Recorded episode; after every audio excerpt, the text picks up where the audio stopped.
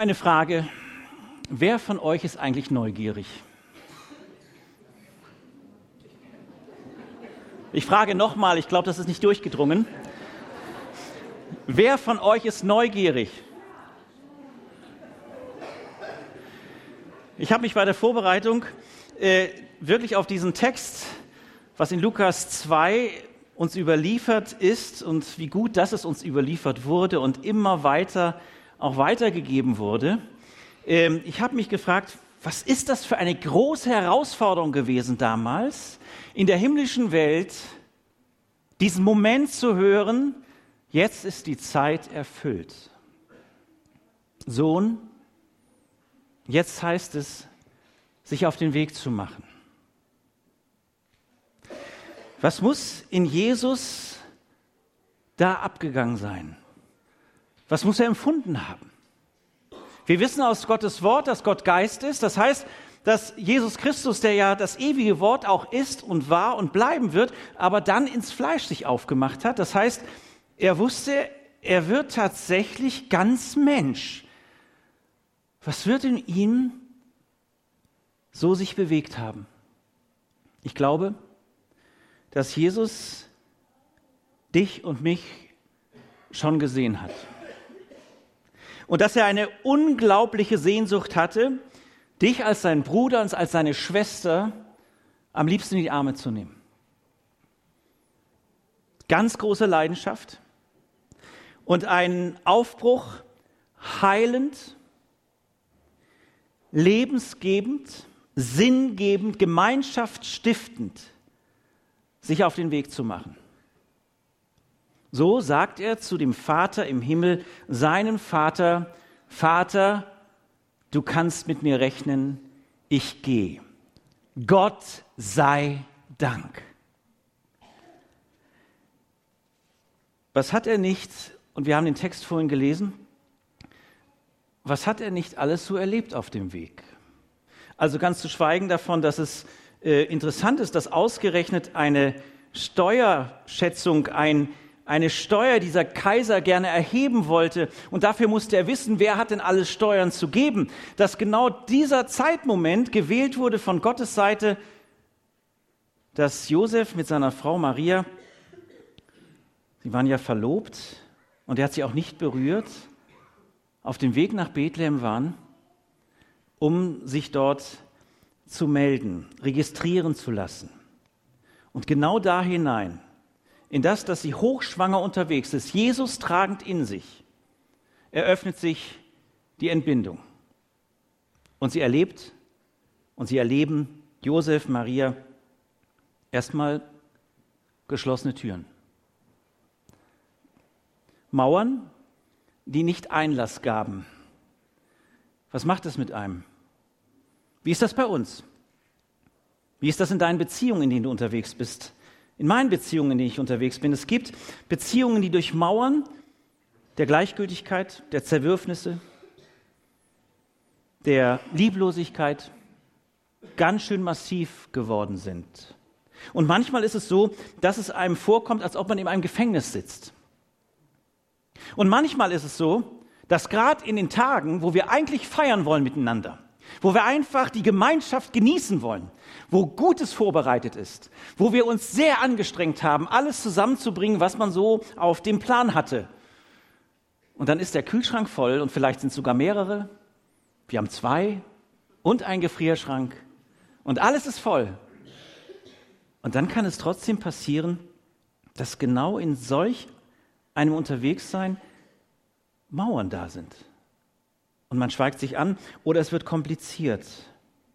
Mauern lassen es nicht zu, dass man Einlass bekommt. Manchmal bauen sich auch Menschen, und vielleicht gehörst du auch zu diesen Menschen, Mauern um das eigene Herz.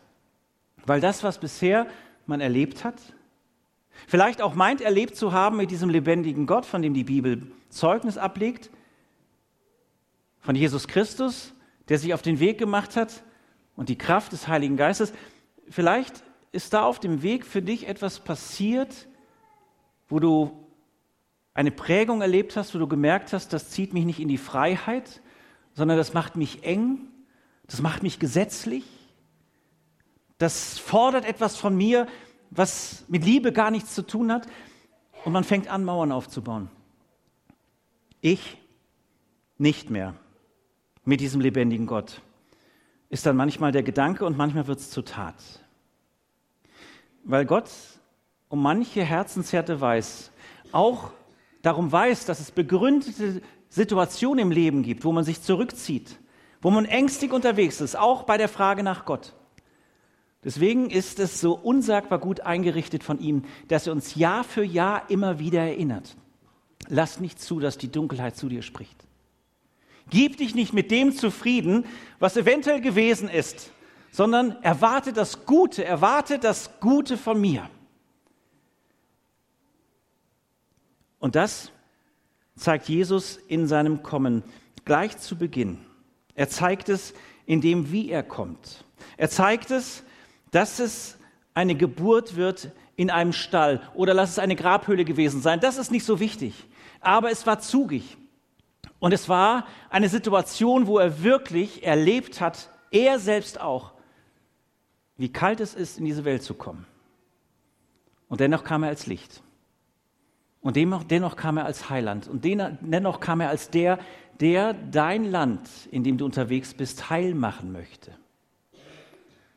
Der dich heil machen möchte, da wo es nötig ist, dass du heil wirst. Versöhnung selbst unter Feinden. Diese Geschichte, die ich schon von klein auf hören durfte, ich gebe es zu, ich durfte in einem christlichen Elternhaus groß werden und sehe das als großes Vorrecht. Diese Geschichte, dieser Bericht kann, wenn man nicht aufpasst, langsam aber sicher oberflächlich werden. Und er wird so abgespult. Aber was da passiert ist in der himmlischen Welt, welche Kräfte sich auf den Weg gemacht haben, welcher Engelsdienst da, welcher, welches große Halleluja sich eröffnet hat. Und wen trifft es? Auf wen trifft es zuallererst? Auf Hirten. Auf dem Land am Rande, Ruhrgebiet, bei uns. So, wo man vielleicht gar nicht rechnet, dass der König der Könige Einzug hält. Was wird der Engel so gedacht haben? Als er gehört hat, es wird Zeit, diesen Heroldsdienst zu tun, aufzubrechen, zu sagen, was hat er gesagt? Ehre sei Gott in der Höhe. Nein, davor sagte er, fürchtet euch nicht, siehe, ich verkündige euch große Freude, die allem Volk widerfahren wird, denn euch ist heute der Heiland geboren, welcher ist Christus, der Herr in der Stadt Davids. Er war fokussiert auf diesen Siegesruf für die Welt, den Siegesruf für dein Leben und mein Leben.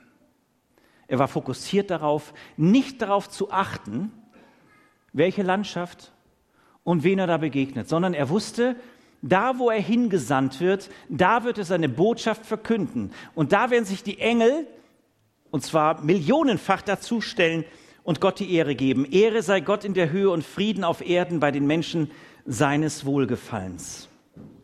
Das hat Veränderung eröffnet. Es hat Veränderung eröffnet und hat eine ganz neue Zeit werden lassen. Dieser Engel sagt den Hirten, es ist lohnend, sich auf den Weg zu machen, um Jesus kennenzulernen.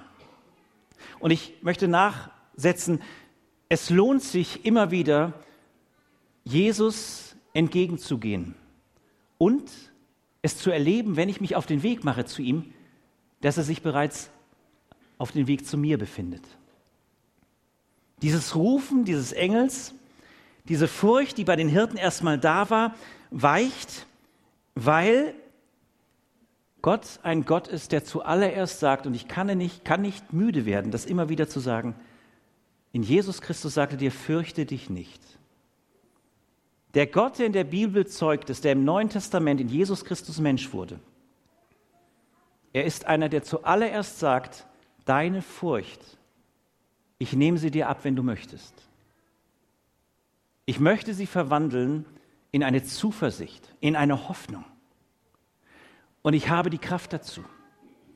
Keiner hat die Kraft und die Macht, wie sie Gott hat, der Allmächtige.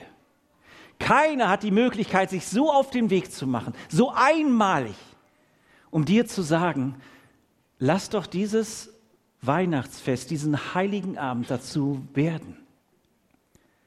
dass deine Furcht eine abgegebene Furcht ist. Gib sie mir, sagt Gott in seinem Sohn Jesus Christus. Und verstehe, ich mache mich ganz und gar solidarisch mit dir. Ich mache mich mit deinem Leben solidarisch.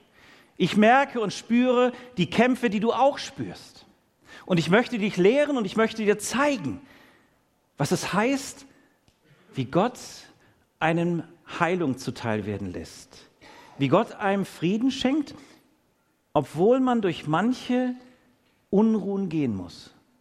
Ein Frieden, der höher ist als unsere Vernunft, als deine und meine Vernunft. Ein Friede, den die Hirten aber nicht erlebt haben, indem sie bei der Herde geblieben sind, sondern ein Friede, den sie erlebt haben auf dem Weg.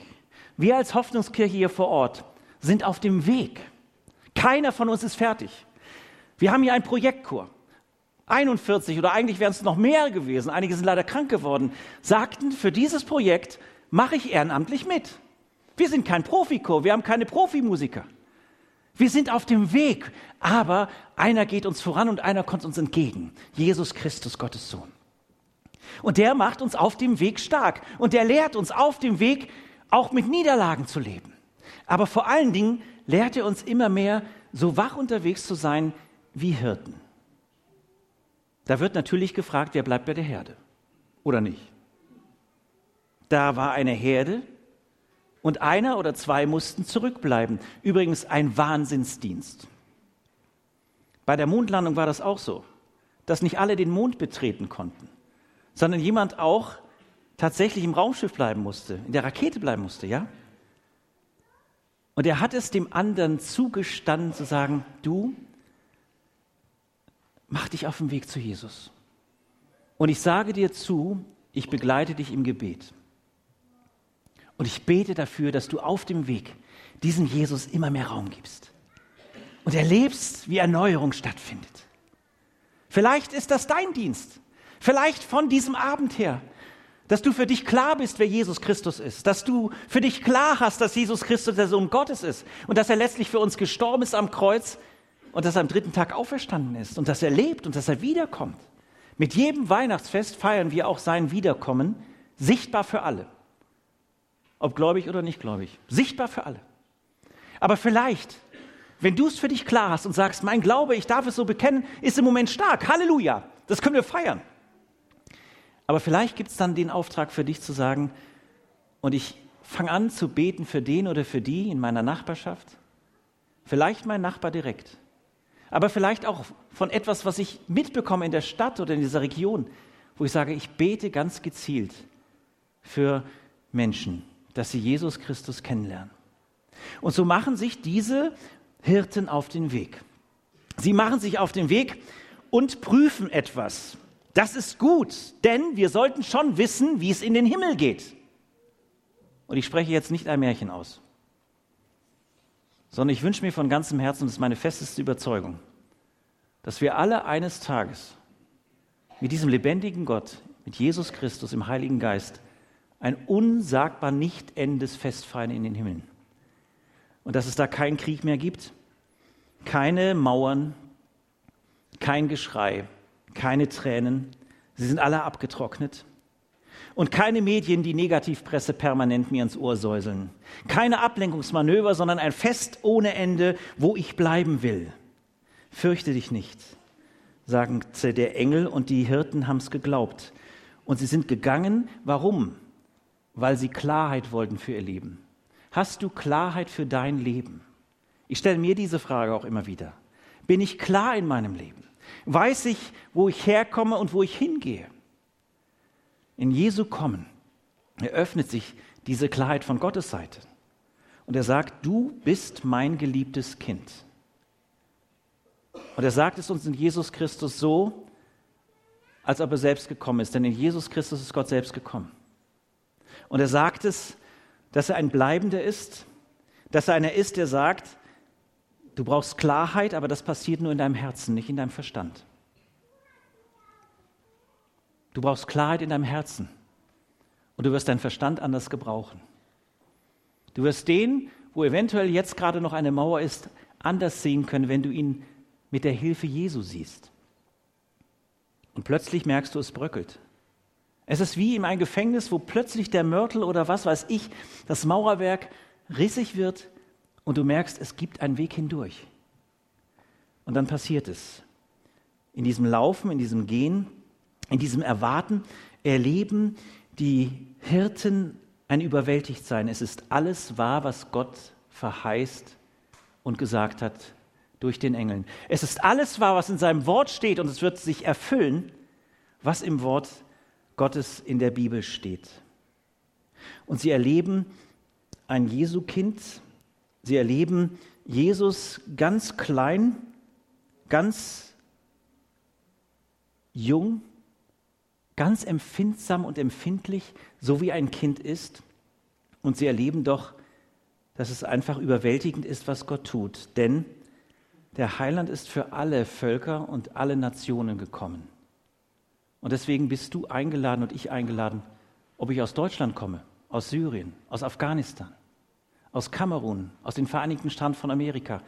Wir sind alle eingeladen und dürfen von diesem Geschehen im Stall, von diesem Geschehen, dass Jesus Christus wirklich Mensch würde, wir dürfen selbst Verkündiger und Verkündigerin sein eine Botschaft weitergeben, die einen befreit, die eine Perspektive öffnet und die den Himmel öffnet. Wir können von uns aus, ich kann von mir aus den Himmel nicht öffnen, aber Gott hat es durch Jesus Christus getan. Und ich wünsche uns, dass wir diesem wunderbaren, liebenden Vater im Himmel in Jesus Christus eine Chance geben. Vielleicht erneut, aber vielleicht auch zum ersten Mal. Er ist der, der mit dir und mit mir rechnet. Und so sind die Hirten zurückgegangen und haben Gott gelobt. Das wollen wir jetzt weiter tun.